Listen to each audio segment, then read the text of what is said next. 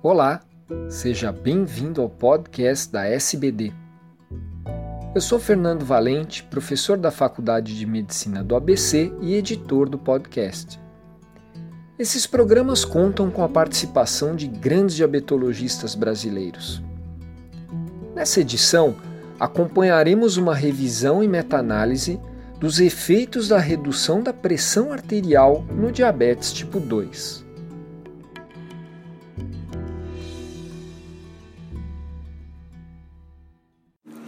Olá, eu sou o Clemente Rolim, do Centro de Diabetes da Escola Paulista de Medicina da Unifesp. Eu gostaria de compartilhar hoje com vocês uma meta-análise publicada no JAMA em fevereiro de 2015, que de certa forma traz alguma luz num tema tão controverso quanto relevante. É sabido que 70 a 80% dos indivíduos diabéticos do tipo 2 têm hipertensão arterial. Mas a grande questão hoje é qual é o limiar a partir do qual eu devo iniciar o tratamento medicamentoso e, e com estilo de vida. Né? E uma vez iniciado o tratamento, qual é a meta da PA? Uh, ah, esse paper, cujo título é Blood Pressure in Type 2 Diabetes, a Systematic Review and a Meta-Analysis, foi publicado por seis pesquisadores da Universidade de Sydney, na Austrália, e também a Universidade de Oxford, do UK. Qual foi a metodologia utilizada pelos autores? Eles conduziram uma revisão extensa e uma meta-análise sobre os efeitos da diminuição da pressão arterial nos pacientes com diabetes do tipo 2. Eles queriam saber qual a melhor redução de pressão arterial para se prevenir as complicações micro e macroangiopáticas ah, do diabetes. A saber, retinopatia e nefropatia, avaliadas tanto pela albuminúria quanto pela creatinina sérica, e todos os desfechos macro uh, angiopáticos. Então, é morte cardiovascular, é, evento cardiovascular, evento ligado à doença arterial coronária, AVC, insuficiência cardíaca.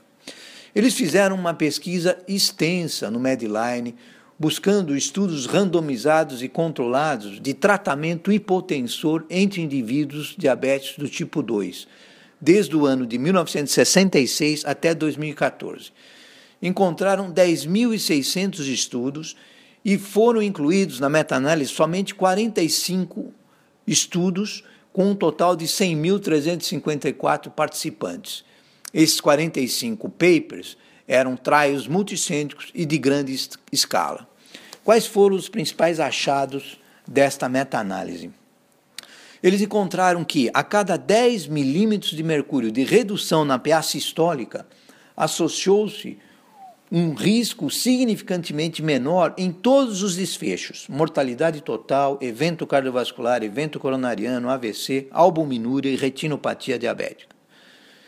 Porém, quando os traios foram estratificados pelos níveis de PA sistólica basal, entre maior do que 140 milímetros de mercúrio e menor do que 140 milímetros de mercúrio, o limiar, o risco relativo de todos os desfechos foi maior para os estudos com maior PA no basal, Porém, em três desfechos específicos, AVC, retinopatia e insuficiência renal, houve um benefício ainda maior em termos de redução do risco quando o limiar da PA sistólica foi menor do que 140 milímetros de mercúrio e quando a meta foi menor do que 130 milímetros de mercúrio.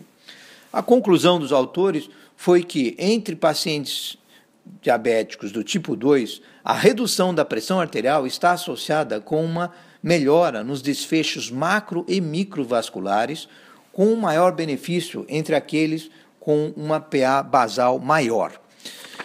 O interessante desse paper, eh, pessoal, é que nesse mesmo fascículo do JAMA há um editorial assinado pelo Brian Williams, um pesquisador do NIH inglês, especialista na relação entre diabetes e hipertensão. E esse editorial ele intitulou Treating Hypertension in Patients with Diabetes: When to Start and How Low to Go. Ou seja, tratando hipertensão no diabético do tipo 2, quando iniciar e até quanto reduzir a PA. O editorialista ressalta que os achados dessa meta-análise são oportunos, claros e relevantes e sugere que as, re as recomendações dos consensos e guidelines atuais podem estar sendo muito conservadoras quando colocam o alvo da PA sistólica em 140, pelo menos naqueles diabéticos mais jovens e com um maior risco de AVC, retinopatia e nefropatia. Em conclusão, da mesma forma que para a hemoglobina glicada, o alvo da pressão arterial sistólica no diabético tipo 2 deverá ser individualizado, com metas mais ousadas para aqueles diabéticos é, mais jovens e sem lesões de órgão-alvos irreversíveis que não passaram do ponto de retorno, e metas mais conservadoras para aqueles diabéticos mais idosos e já com lesões de órgão-alvo irreversíveis. Eu gostaria de é, agradecer e sugerir a leitura desse editorial, uh, uh, que vale a pena, pois ele, o editorialista faz uma crítica aos guidelines e também, uh, de alguma forma, a, a, aos traios terapêuticos no, nos quais os guidelines são baseados. Obrigado.